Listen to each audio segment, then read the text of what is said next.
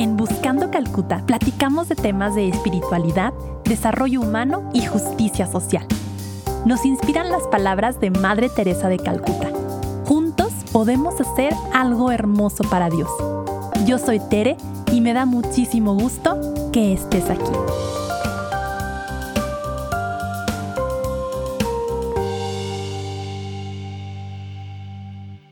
Hola, bienvenidos a la segunda temporada de Buscando Calcuta. Hoy tenemos a una invitada estrella, es una persona que yo admiro muchísimo y ella es Carla Durán. Carla estuvo en Calcuta, hizo allá un servicio con las misioneras de la caridad de Madre Teresa de Calcuta y ahora se dedica a trabajar en favor de niños en situación vulnerable en una asociación civil aquí en Chihuahua, Chihuahua estudiamos lo mismo, luego yo digo que somos medio almas similares porque andamos ahí por los mismos lugares, nos topamos en dos asociaciones civiles, estudiamos relaciones internacionales y ahora yo le voy a seguir los pasos estudiando psicología. Carlita está haciendo una segunda licenciatura y pues sin más preámbulo, bienvenida Carla Durán. Aplausos. Pere, muchas gracias. Como siempre, súper mega generosa con tus presentaciones y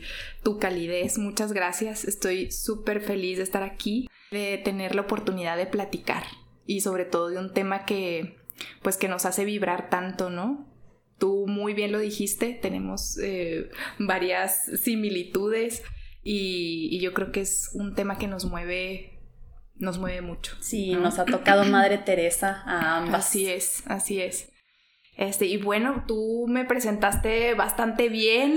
Eh, yo podría decirte que, a lo mejor complementando un poco, eh, yo soy originaria de, de, Delicias, no soy originaria de aquí de la capital, pero ya tengo como 14 años aquí. Entonces, yo te platico que mientras estuve en Delicias, eh, realmente yo me, me formé, más bien crecí en una familia creyente y mi papá, que en paz descanse, eh, me, me, transmitió una visión o una idea de Dios bastante bonita, ¿no? De un Dios de, de, amor, de bondad, de misericordia, y yo creo que son cosas que él mismo había experimentado para sí. Mm. Entonces, bueno, yo voy creciendo con esta idea, con, con muy familiarizada, ¿no? hablaba, mi papá hablaba muy frecuentemente de, Dios, ¿no? Este, como si fuera una, una persona que podemos eh, tocar, amigo. ver, exactamente. ¿Y en qué momento encuentras a Madre Teresa, Carlita? Ay, Tere. ella me encuentra a mí. Dios, Dios, nos, nos, encontramos ahí. Este, mm, mira, yo la encuentro, madre me encuentra a inicios de la carrera, más o menos. Por supuesto, yo ya había visto el personaje de, Madre Teresa en la formación que llevábamos, pero realmente yo no había sentido alguna atracción en especial por, por estudiar más de ella, por saber quién era. Cuando yo entro a la carrera, realmente yo tomo la decisión de que estudiar en circunstancias como medio inestables, ¿no? Este, no estaba yo aquí, elegí la carrera estando en otro lugar, mi familia me ayudó mucho a hacer el proceso, mi mamá y mis hermanas, y realmente creo que no tenía yo la madurez como para, todavía para tomar en cuenta los elementos eh, más importantes, ¿no? Para elegir una carrera. Y yo me doy cuenta, originalmente yo estudié negocios internacionales un año. Y empiezo a ir a la escuela, Tere, y me doy cuenta que, que no es por ahí. Pero me empieza, yo, ahora en retrospectiva lo veo y yo digo, Carla estaba deprimida, pero no sabía, ¿no? Nada más tenía comportamientos atípicos de mí, ¿no? Iba a la escuela, eh, hacía lo que tenía que hacer, regresaba a la casa, pasaba bastante tiempo sola, pensaba mucho, como es, y voy descubriendo que no es, no es por ahí y que, y que tengo que hacer algo al respecto, pero no sé qué es, ¿no? Me sentía como bastante desorientada. Y en una de esas tardes de desorientación, llego a una, a una librería y entro, realmente no, no traía una idea, simplemente cuando estás gastando el tiempo, ¿no? Entonces entro y nada me llama la atención. Cuando voy saliendo, me llama la atención en un estante, lo tenían al final, un librito, este, les digo yo, librito amarillo. Y me llama la atención, no alcanzo a ver, quienes me conocen saben que tengo muy mala vista, no traía mis lentes como de costumbre, me acerco y me doy cuenta que tiene el rostro de, de Madre Teresa. Y lo volteo a la contraportada y, y, veo lo que veo la reseña y digo, este me voy a llevar por algún motivo, ¿no? Y lo agarré, lo pagué y me fui. Y, y así es como entra realmente como Dios me presenta a, Madre Teresa y a las misioneras, ¿no? El libro es Madre Teresa, su gente y su obra. Este está escrito por, por un periodista, es un periodista de origen francés. Él se autoproclama ateo y me da mucha risa porque hace su statement, ¿no? O sea, dice, yo soy ateo. Y retrata más que nada, yo siento que este hombre estaba muy cautivado por la personalidad de madre. Y realmente es un libro que tiene como dos funciones en mi vida, porque me, me sacude, pero también me da dirección. Carla, y aquí quiero aprovechar cómo Dios usa a las personas independientemente de cómo nos percibamos. Hay veces, no sé si te ha pasado, a la gente que nos escucha les ha pasado, que creemos que tenemos que estar en un momento muy espiritual, tenemos que ser muy buenos, tenemos que tener todo perfecto en nuestra vida para que Dios nos use y para poder ser luz. Y no, Desmond Doyle es el, el autor. Es, correcto. Y, este, Y, y, él que dice, bueno, soy, soy ateo y cómo Dios lo usa para transmitirle a ti, a no sabemos cuántas más personas, pues la vida de Madre Teresa y cómo luego tú fuiste también semilla para, para otras personas que espero por ahí también nos cuentes eh, y cómo nos vamos volviendo todos canales independientes, o sea, no somos nosotros, no somos nosotros, es Dios el que decide em, actuar a través de sus criaturas. Es total, totalmente, así es, eh, creo que has dado así en el clavo, o sea, de uno de los puntos que quería compartir el día de hoy, Dios nos usa este, y, yo a veces pienso que entre más rotos estamos, más nos usa. Finalmente, toca como fibras muy sensibles y yo siento que de alguna manera despierta un poco el chip que yo creo que muchas de las personas que nos escuchan podrán haber experimentado ya cuando uno se da cuenta que, que vive en el privilegio. Entonces, creo que este, este periodista retrata muy bien una realidad que hasta ese momento es desconocida para mí y que, y que me estruja y que además siembra en mí una curiosidad, pero a mí me pasa algo muy peculiar con ese libro porque yo lo leo y, lloro, o sea, cada mm. vez que lo abro es una... Una fuerza. Interna, ¿no? algo, algo muy fuerte. Y, y cuando yo termino el libro, yo digo, bueno, yo quiero, quiero dos cosas buscar mi camino, porque yo sé que en lo que estoy ahorita no, no es el camino. Tú seguías estudiando negocios internacionales, ok, que es una carrera más administrativa para los que nos escuchan. Es correcto, así es. Estudio negocios y es realmente esta experiencia tiene mucho que ver en mi cambio de carrera, ¿no? Que es, finalmente nos hizo colegas. Y digo, bueno, quiero buscar mi camino, el, el, lugar que tengo, ahora sí que lo que la vida espera de mí. Y segundo, quiero conocer la obra de, la, de Madre Teresa por mis propios ojos, ¿verdad? Quiero saber qué, qué, qué se hace y, y, cotejar. Este, y bueno, así es como entra Madre Teresa. Esta idea me acompañó durante toda la carrera. Finalmente hago el cambio de carrera. Digo, ¿por qué Dios no me no, no, no infundió en mí antes el poder elegir una carrera a lo mejor más acorde a a mis capacidades, a mi personalidad. Pero yo, yo, hay una frase que a mí me alienta mucho que dice, eh, tu regalo para el mundo es tu historia de vida.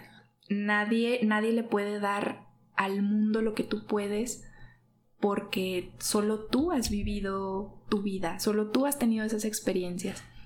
Entonces, siempre que de repente me agobia esa idea, digo, hay un motivo.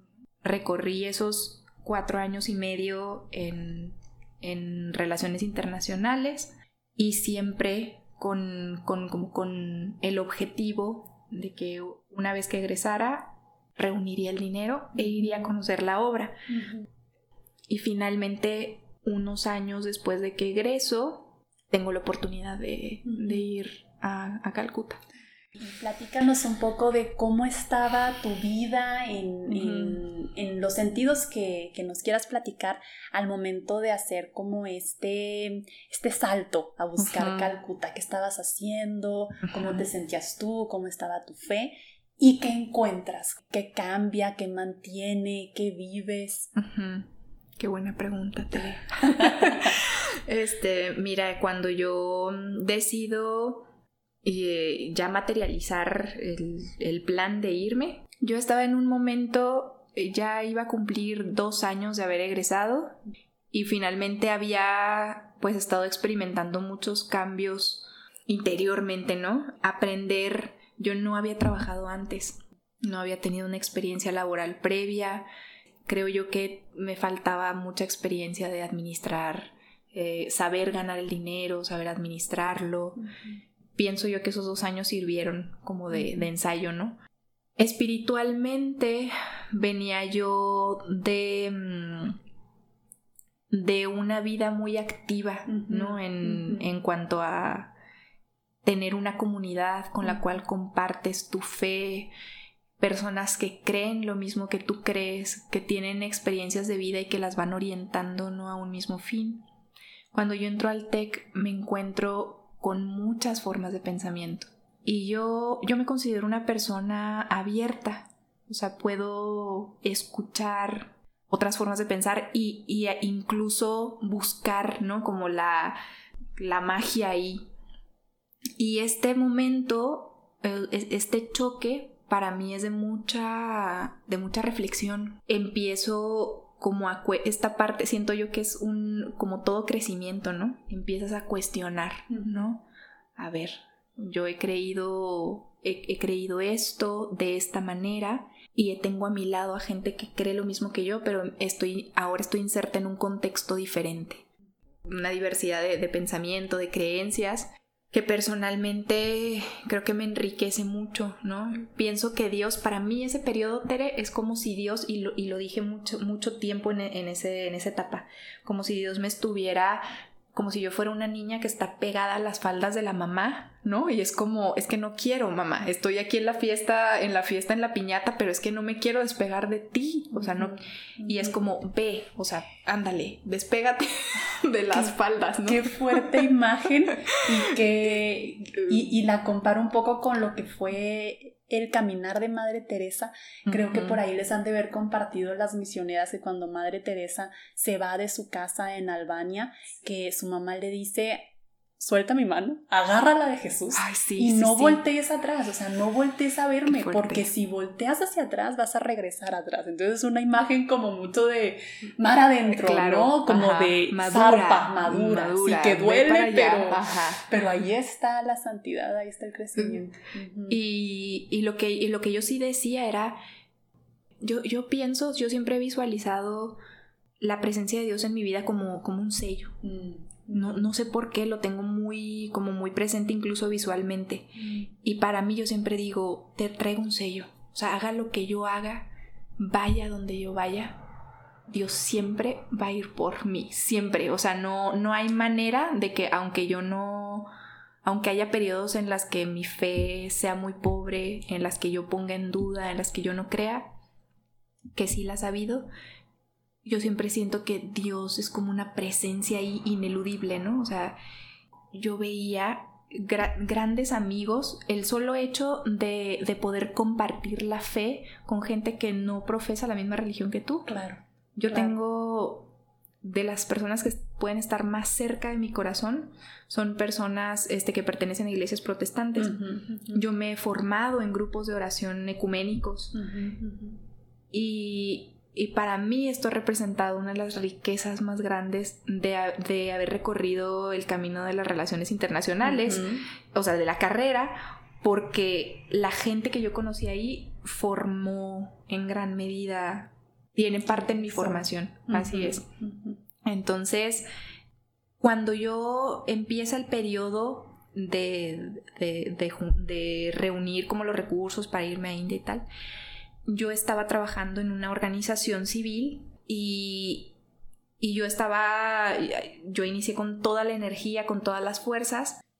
Luego también me voy dando cuenta y yo creo que es el llamado también de, de, Dios, ¿no? Me voy dando cuenta y digo, esto que hago está muy bien, me gusta mucho lo que hacemos aquí, pero yo, yo siento que yo en, en mis actividades, ¿no? En lo que haces, estás llamado a una cuestión diferente, ¿no? Dices, yo no encontré, aquí estoy muy contenta, pero empiezo a sentir como otra vez esa vaciedad, una vaciedad de decir, sí estás muy bien aquí, pero algo hace falta. Y no sé qué hace falta, pero algo hace falta.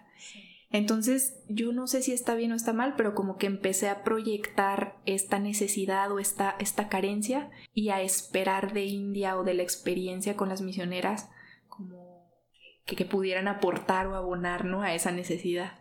Algo, yo en ese periodo espiritualmente sí me sentía como algo seca, ¿no? O sea, sentía una, una sequedad, me sentía hasta cierto punto como muy enrutinada, otra vez, este, perdida, ¿no? No, no, no lograba como acomodar, decía, bueno, ¿y ahora qué sigue?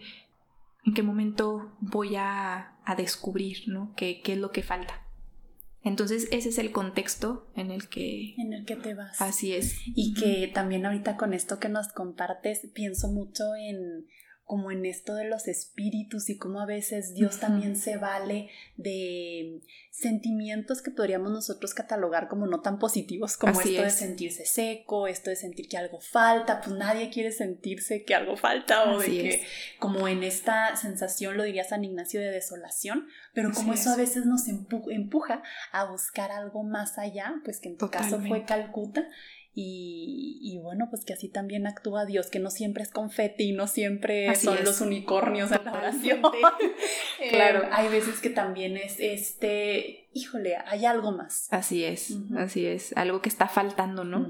de, por afuera uno diría, ¿qué falta? ¿Qué falta si gracias a Dios vives en privilegio, tienes trabajo, tienes a tu familia? Pues es que algo algo, algo falta ahí, ¿no? Y, y ese es este, este Dios que no se cansa de proveerte de, de lo que necesitas. Y pues Itere, así es como es cuando empiezo a, organizar la parte de, del viaje, que para mí también fue un periodo muy, muy enriquecedor porque la gente a mi alrededor, quien me conocía, mis amigos, mi familia, fungieron como un gran apoyo, ¿no? Eh, yo organicé varias actividades de procuración de fondos personal. Este, y, la gente estaba ahí, bien presente y, me alentaba como a hacerlo. Sí, también cómo Dios actúa a través de las personas, ¿no? Y, yo creo mucho que lo que para alguien puede ser un simple acto de amabilidad o de solidaridad es un milagro para otra persona. Así es. es qué padre que estuviste rodeada de milagros. Y estamos hablando más o menos del 2014, Carla, Así es, finales del 2014. Llego yo eh, a, a, la India, llego originalmente a, Nueva Delhi, ahí aterricé. Y bueno, este duró un par de días ahí y me voy, uh, viajo a Calcuta. Y en Calcuta llego a, la, a esta casa de huéspedes que, que Tere me recomienda, justo enfrente de, de, casa Madre, que para mí bajarme Calcuta, una ciudad muy ocupada, muy este, llena de gente, pero el shock de Nueva Delhi había sido tal que ya ahorita estábamos como más aclimatadas. Curadas de espanto. Curadas de espanto, señores. Veo Casa Madre y digo, aquí estoy, aquí estoy, este es, este es el lugar. Me paso para enfrente, este, le, pregunto a, la hermana que en ese momento está en la puerta, le digo, estoy buscando a, a Bill. Ah, sí, claro, es aquí enfrente, me dirige. Es, es, una persona que tiene una casa de huéspedes enfrente de las misioneras eh, y es una de las cosas más bonitas que yo vi en India. Bill es, eh, él profesa, él, es musulmán, él y su familia son musulmanes, pero también son como un ángel de la guarda para las misioneras. Totalmente. Y creo que refleja muy bien la cultura la cultura en India, ¿no? Un sincretismo y una diversidad increíble. Y sí, las misioneras tienen una, amistad con, con, Bill. Bill es uno de sus más grandes promotores en redes sociales.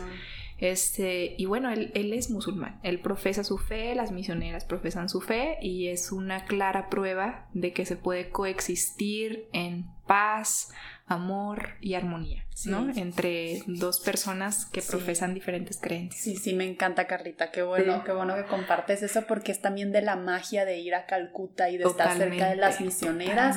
Y, y, lo decía Madre Teresa, ¿no? Que ella veía por todo India cómo la gente juntaba sus manos en señal de oración y que para ella eso era, eso era lo que Dios pedía, o sea, oración independientemente de, de cómo se perciba distinto, ¿no? El canal a través de las religiones. es correcto. Así es, este, y, y toda la gente que se acerca a las misioneras, ¿no? Que igual ahorita vamos a avanzar hacia allá. Por más videos que tú veas, por más cosas eh, que trates de, preparar en tu mente, nada te prepara para una realidad social como la de la India. y, y, yo creo fielmente, Tere, que no es nada que no tengamos en México, ¿verdad?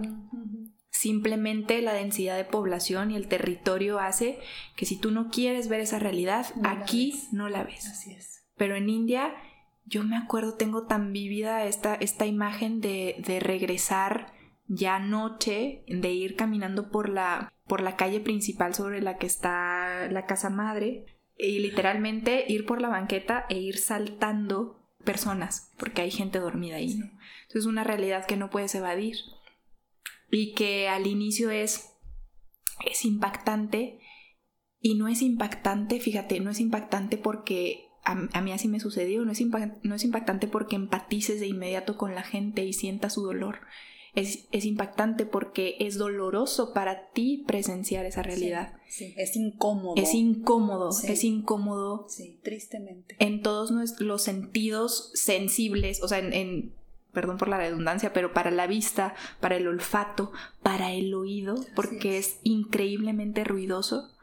Los olores se combinan de todo tipo, ¿no? La vista, ver niños, ver adultos mayores, verlos en las calles y, y no querer verlos, o sea, decir, para mí los primeros días en Calcuta fueron días y que ahora veo en retrospectiva y yo me sentía triste. Y no es que me sintiera triste, te digo una vez más, por empatizar con ellos, me sentía triste de, de la realidad, de cuando estás expuesto a, algo que no quieres ver y que está ahí, ¿no?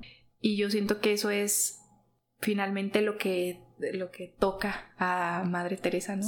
Como Dios le, les acude. Sí, sí, sí, sí. Y que como tú bien dices, Carla, no es que en México no tengamos esta situación. Así es, así es. Estamos, estamos rodeados tristemente de, de mucha desigualdad pero, pero tal vez es este contraste tan fuerte, tan dramático, lo que como tú dices es lo que le hace a Madre Teresa a través de esta llamada dentro de la llamada, el salir de su de la escuela donde ella daba clases a, niñas de sí, a su comodidad, exacto, a niñas de clase alta allí en Calcuta e irse a, buscar a los más pobres entre los pobres, a los slums que les llaman los barrios bajos de India. Así es. ¿Cómo, ¿Cómo, son esos meses para ti, Carla? ¿Qué, qué vives en lo espiritual? ¿Qué experimentas? Mira, yo te puedo decir que experimento un, un acogimiento muy fuerte, como un cobijo en, en la casa madre. No porque tuviera siempre a una, generalmente tenemos la visión de las religiosas como personas a lo mejor muy amorosas o y la verdad es que las misioneras, como en la sociedad, ¿verdad? Hay una diversidad increíble. Muchas de ellas podrían ser perfectamente, tú lo has dicho, una vez te escuché decirlo y digo, exactamente, o sea, una gerente, ¿no? En General Motors. O, sí, tienen habilidades directivas y uno se las imagina y hasta a Madre Teresa muchos la imaginan como esta mujer súper amable, súper tierna, frágil. así, como que sí lo que tú digas, no, o sea, son gente de carácter fuerte, y que muchas veces es esta independencia. Eh, yo también así, como, no sé si por ahí vas, Carlita, pero...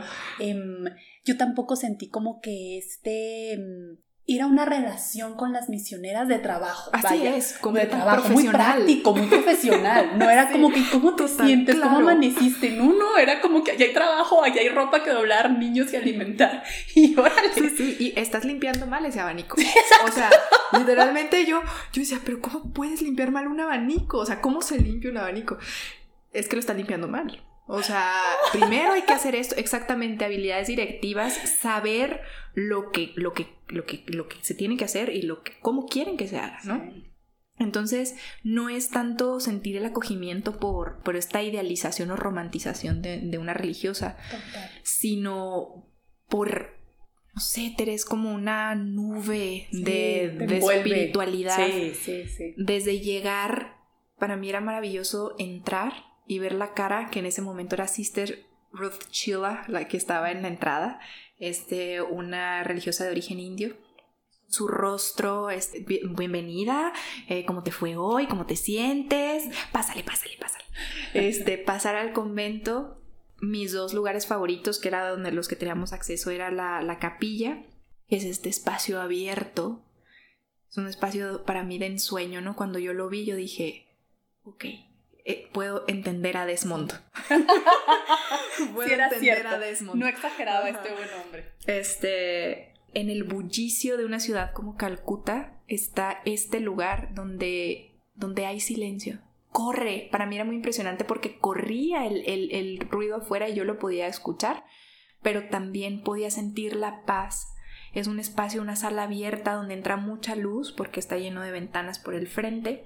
Ponen a Jesús sacramentado y, las misioneras abren sus puertas a todo quien quiera que quiera ir y estar cerca de Jesús sacramentado, ¿no? Entonces, para mí una de las de las riquezas espirituales más grandes era poder sentirme unida, ¿no? Decía, estoy en comunión con las misioneras y estoy en comunión con esta gente, gente de todos los contextos, Tere, tú lo sabes, ¿no? Sí. Cristianos protestantes, gente que no era creyente, y aún así estaban ahí. Así es. Porque buscaban esa paz.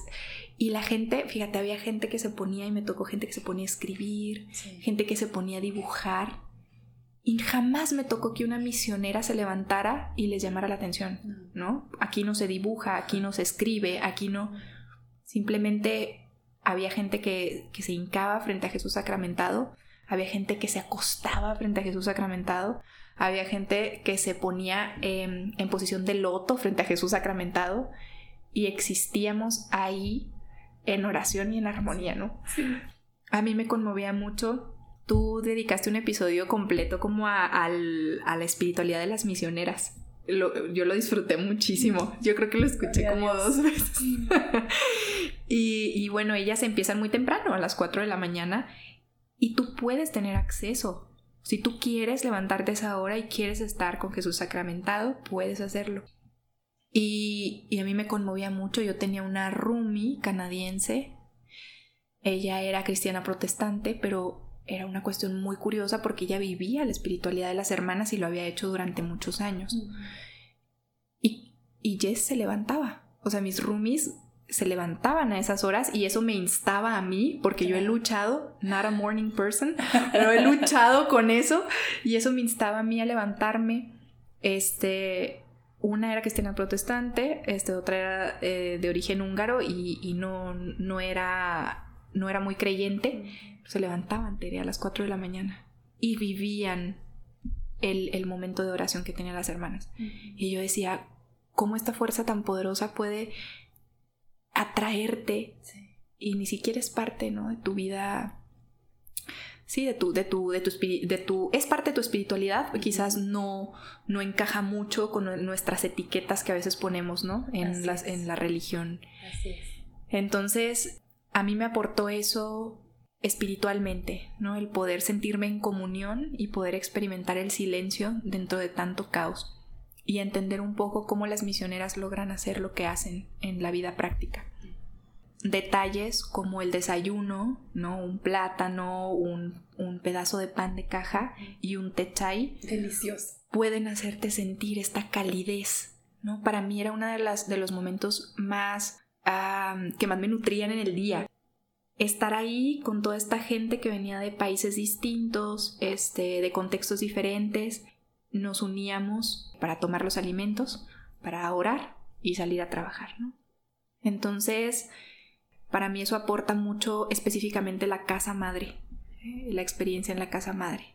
Y creo que Dios, siento que, la parte espiritual es como un remanso para mí de, paz, de tranquilidad, de silencio. Y es como en la vida práctica donde Dios me, habla mucho, ¿no? Y cuando yo, cuando yo llego, me envían a una casa, la casa se llama Shantidan, es una casa específicamente para atender niñas, eh, jóvenes y mujeres que tengan severas afectaciones mentales, físicas. Y ahí en Chantidantere, ojalá algún día alguien que nos esté escuchando tenga oportunidad de verlo. Con el favor de Dios. Se les llaman casas, pero realmente Shantidan es un complejo de casas. O sea, tú, no sé si tuviste oportunidad de, visitarlo. Este es como un oasis, ¿no? En medio de, de la ciudad. Y me toca a mí trabajar ahí con las niñas niñas y jóvenes. Como tú ya lo has comentado, iniciamos el día realizando labores muy básicas, apoyar lavar la ropa, apoyar dando desayuno a las, a las niñas, tender la ropa, a la hora de la siesta, apoyar a, las niñas y, a las jóvenes a ir al baño, regresar, cambiarlas. Aquí, cuando yo decía, bueno, severas afectaciones físicas y mentales, pasa lo mismo que con la ciudad, no te alcanzas a imaginar el grado de, afectación que hay. Pero finalmente, pues es una población, yo decía, si estas niñas no están aquí, ¿en dónde estarían? En esta ciudad tan caótica y peligrosa, porque es una ciudad tiene, tiene muchas bondades y ese también es un gusto adquirido, pero, definitivamente es, es, peligroso, ¿no? Yo decía, ¿dónde estaría esta niña? Que no se puede, no se puede mover. Si alguien no viene aquí y Dios a través de las manos de alguien más no le provee de lo más necesario, no, no va a haber, o sea, no, no, no lo va a tener, no va a poder vivir. Y creo que aquí es donde uno entiende yo he escuchado y leído detractores de las misioneras, ¿no? Y, me tocó convivir con una directamente que, iba, que, fue a iba a las casas. Como a investigar. Exacto, claro, sí, a, ver de que cómo lo hacen, ¿no? Buscando... Buscando errores. Así es. Finalmente yo creo que esta persona logró comprender, ¿no? El, el tipo de población con las que trabajan las misioneras. Su carisma es trabajar con los más pobres de entre los más pobres. Y muchas veces esto puede sonar asistencialismo, ¿no? Y yo creo que, y también como la tergiversación que a veces hacemos de la idea de la caridad, mm. ¿no? La caridad como el bueno que mm, da al que necesita, ¿no? Y yo creo que basta pisar esas casas para darse cuenta de que la labor que se hace, no solo las misioneras, supongo que habrá otras muchas causas y alrededor también de, la iglesia que, lo hace, pero es indispensable. Esta gente simplemente no podría vivir si no... Y yo vi en las hermanas Tere una, una disposición ahí en Shantidán de estar buscando siempre, había chicas que eran intervenidas quirúrgicamente, ¿no? Para mejorar su condición física, como buscando esta manera de, de proporcionarles una mejor calidad de vida. Entonces, bueno, en Chantidan yo hago estas labores y me toca la fortuna de colaborar en el cuarto de fisioterapia. Hay un área este, donde, donde se les da fisioterapia a las niñas y me toca trabajar con una voluntaria, este, ella es de origen belga, este, ella es fisioterapeuta. Que luego hay mucho eso, ¿no, Carla? Em, que, que, médicos, fisioterapeutas, enfermeras. enfermeras, que de todas partes del mundo y se van y dedican unos meses. Y hay muchos que regresan año con año, cada dos años, y que dedican su tiempo, su generosidad, sus conocimientos a apoyar en esta causa. Así es. Gente que, en este caso, por ejemplo, ella vivía seis meses en Europa y seis meses en algún otro lugar del mundo pero siempre realizando voluntariado. o sea, a través de, su, de sus, de sus manos, de sus conocimientos, iba por el mundo y en esa época le tocó, quiso llegar ahí a Calcuta. y, y ella, Tere, es como para mí en esta experiencia un referente muy importante, otro instrumento, ¿no? De divino. Porque yo quedo cautivada como por esta habilidad que tiene, que tiene esta mujer, primero de humildad, porque los encargados del cuarto de fisioterapia son dos, dos hombres, son dos fisioterapeutas. Y bueno, esta mujer yo veía que ella tenía experiencia, tenía conocimiento, pero siempre apegada a como las indicaciones, ¿no? Que nos daban. Este, tú sabes que uno se siente muy inexperto, se siente. Yo los primeros días en Chantidan decía, Dios mío, mi vida, yo no estoy preparada para esto. Yo a lo mejor voy a estorbar más de lo que voy a ayudar, ¿no? Para mí era un temor cuando levantaba a alguna de las muchachas este, para llevarlas al baño. Decía, se me va a caer. Y oraba Tere, le decía, Dios mío, dame la fuerza, la fuerza de Jesús carpintero. O sea, de agarrarla y... porque la vida transcurre muy rápido. Y pasa lo mismo que con la ciudad. Ve uno imágenes muy fuertes. Yo también, la primera semana en Chantidan, yo estaba en shock, literal porque ves en estas niñas al inicio gente imposibilitada. Eso es lo que ves.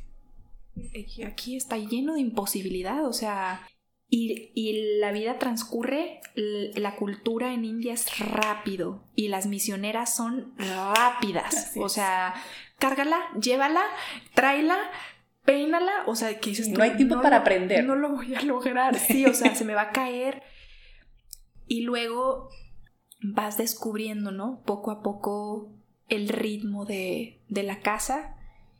Y más que nada, yo en Chantidán dos, muchas cosas, pero de las que pudiera resaltar más son dos.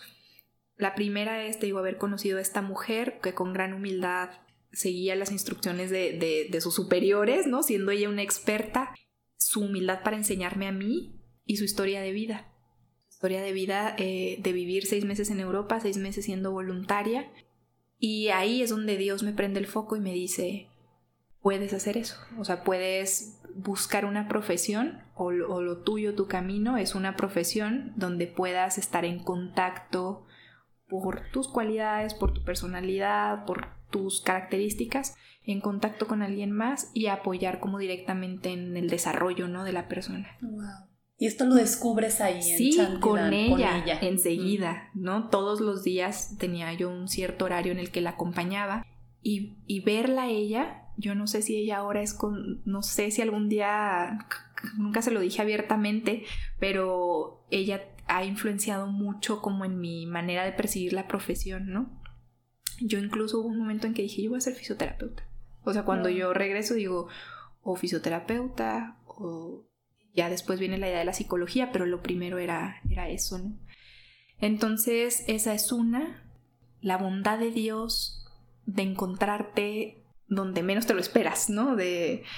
Y la segunda sería, yo descubrí en las niñas, Tere, mientras pasaba el tiempo, yo estuve realmente un periodo corto de tiempo, fueron tres meses, pero yo empecé a descubrir en ellas patrones, como en su conducta, que, que, significaban algo. ¿no? O sea, yo al principio veía personas que estaban impedidas y que necesitaban como de todo el apoyo para sobrevivir.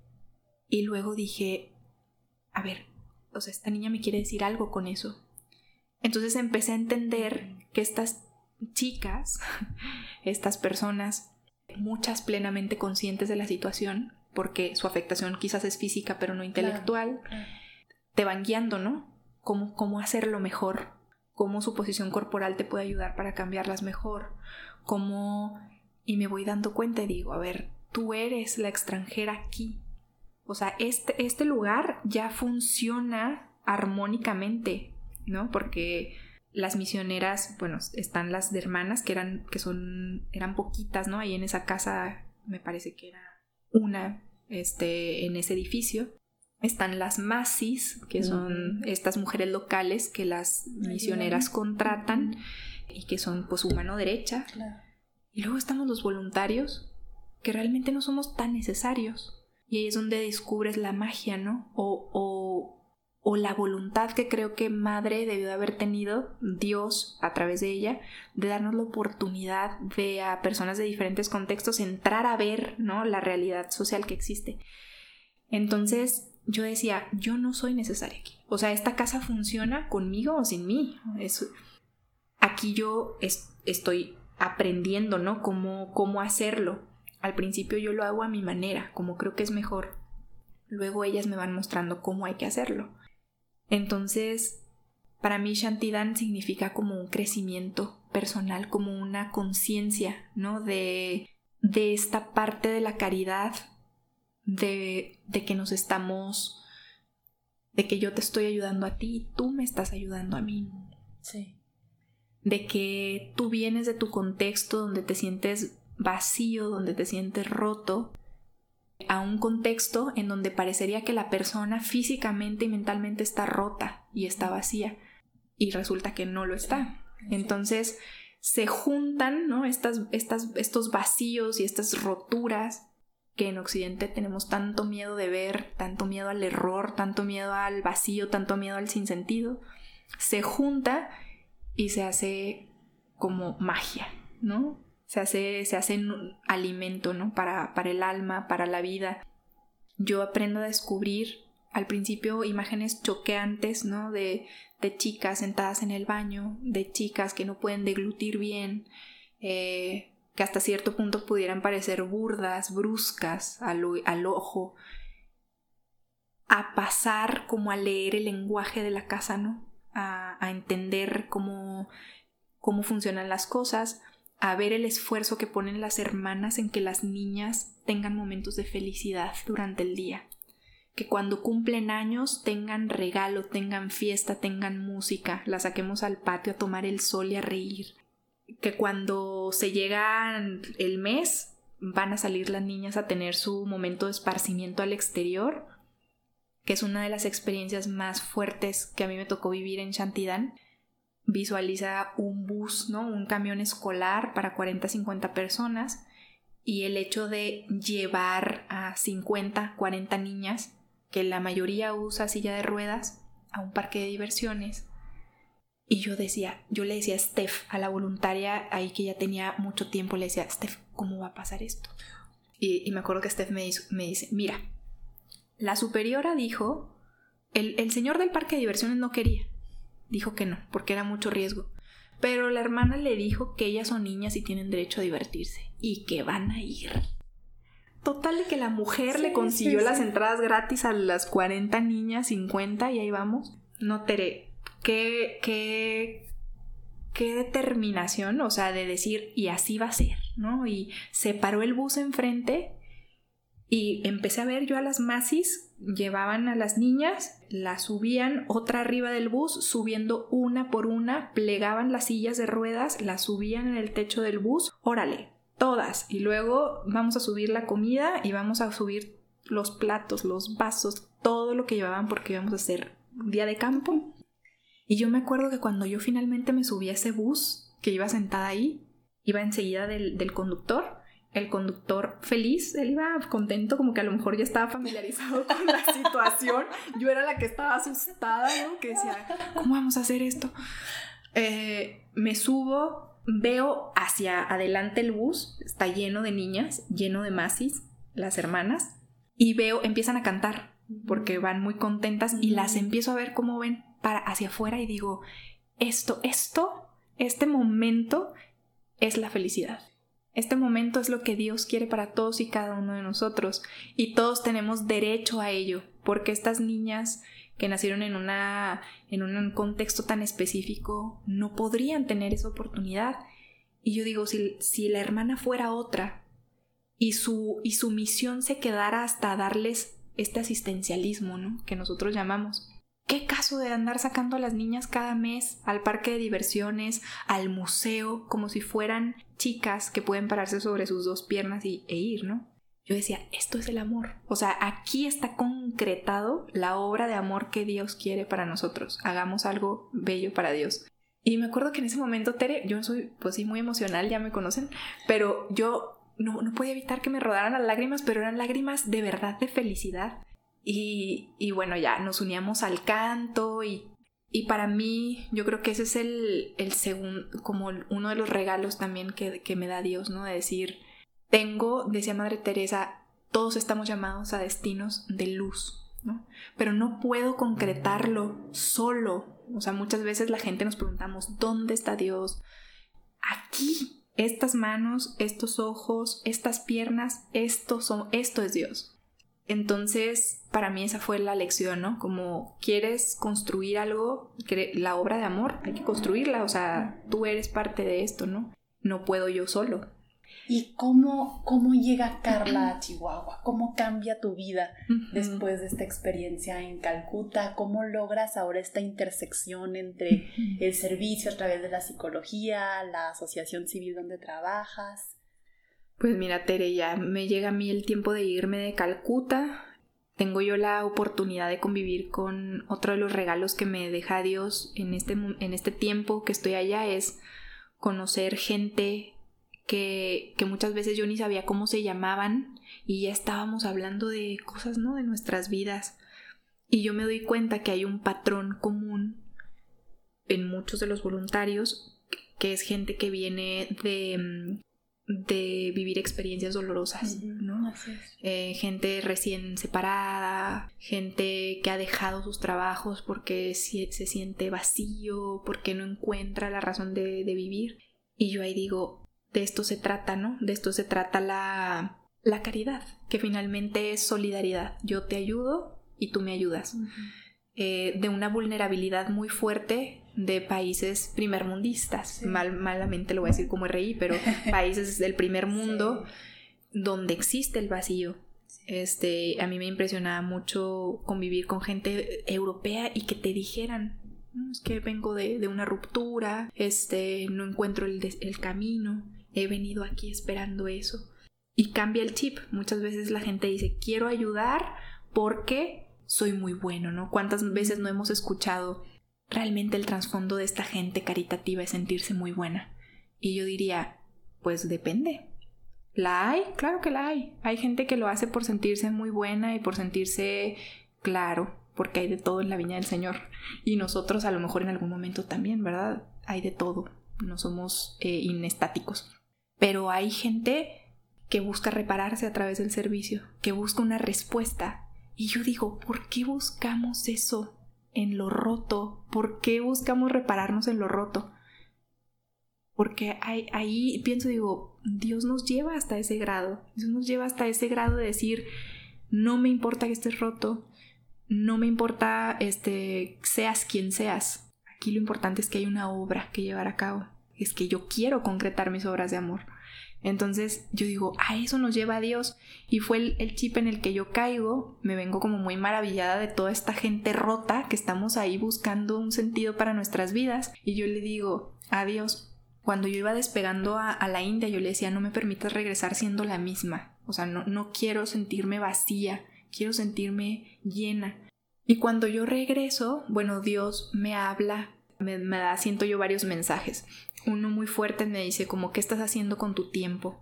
Dios me habla mucho como del sentido del tiempo y creo que es producto de ver a estas mujeres prestas, prestas. Y digo, Carla, a ver, ¿qué estás haciendo con tu tiempo? Lo segundo es, hay que buscar una profesión que abone a, que abone a completar esta parte de ti, que es estar en contacto con, con el otro, poder contribuir a su desarrollo y que ese otro contribuya al tuyo, ¿no? Una profesión que esté más cercana a la persona, a lo mejor dejar esta parte administrativa que es tan necesaria y que hay gente que es tan hábil y, tan buena para ello, pero, pero que en lo personal no, no, no alimenta, ¿no? Y también me pone en la mente, Tere, al regresar yo trabajo en una organización civil y luego en otra, en la que estoy actualmente, pero Dios pone en mi mente esos, esos nombres y lo hace en un viaje. Yo durante mi estancia en Calcuta estuve en un tiempo al norte de India. Yo no sé por qué buscando como qué voy a hacer al regreso, cómo vienen a mi mente como estas dos organizaciones. Tal cual, muy concretas. Sí, sí, tal cual. o sea, Dios, claro. Ok, ok. Entonces yo digo, bueno, Llegando yo busco trabajo aquí y ya, ya se verá, ¿no? Y finalmente la psicología viene a tomar como un, terreno que, que, que, digo, sí, es, es por aquí, ¿no? Dios va indicando y digo, es por aquí y empiezo a estudiar. Eh, actualmente trabajo en Instituto Raqué y estudio psicología. Entonces, si Dios quiere, en diciembre del año que entra me estaría graduando. Qué padre. Todo este camino, a lo mejor quien nos escucha puede decir, ay, qué bonito, ¿no? Qué bonito suena. Pero todo el camino lleva mucho, lleva dolor siempre, ¿verdad? los dolores del crecimiento. Así es, así es. Entonces, esta, pues esta es mi historia, esta es la, como lo que Dios sembró en mí o ha sembrado en mí desde el momento en que yo tomo, yo pienso que ese es el momento en que yo tomo el libro de Madre Teresa, pero yo creo que esto viene desde, desde antes, ¿no? Desde antes de formarme en el vientre de mi madre como, como todos. Sí, sí.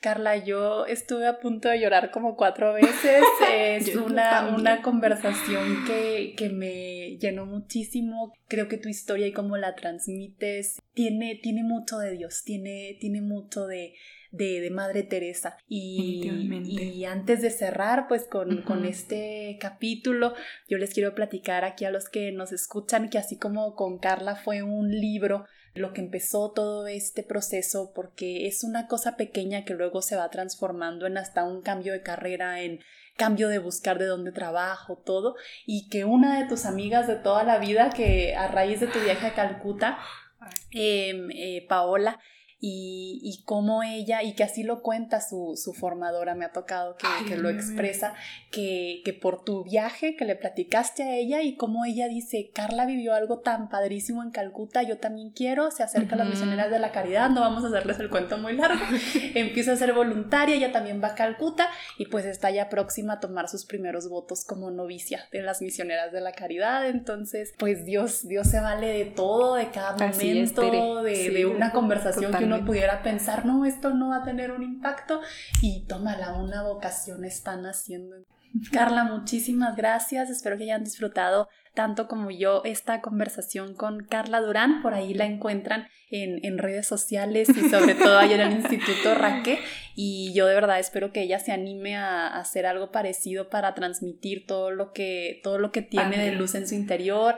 Nos vemos el, el siguiente capítulo y gracias, gracias por llegar hasta aquí. Bye bye.